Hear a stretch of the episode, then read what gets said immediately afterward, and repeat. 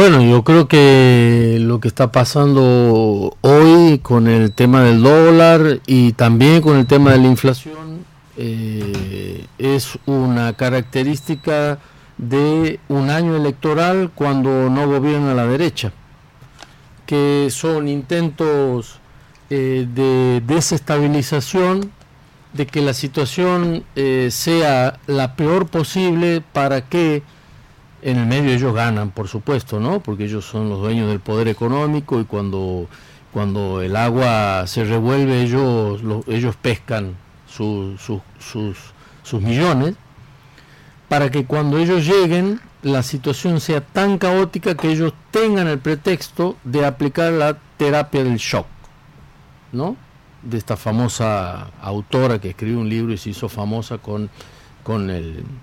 Naomi, no me acuerdo cuánto era. Y lo que está ocurriendo hoy con el dólar es no es más ni menos que eso. Y lo que ocurre con el 7,7% de inflación también. El que el economista político, perdón, periodistas, intelectuales, que trate de analizar como una cuestión puramente económica, técnica, con una ecuación monetarista la inflación de hoy, creo que le está errando al gusto de una manera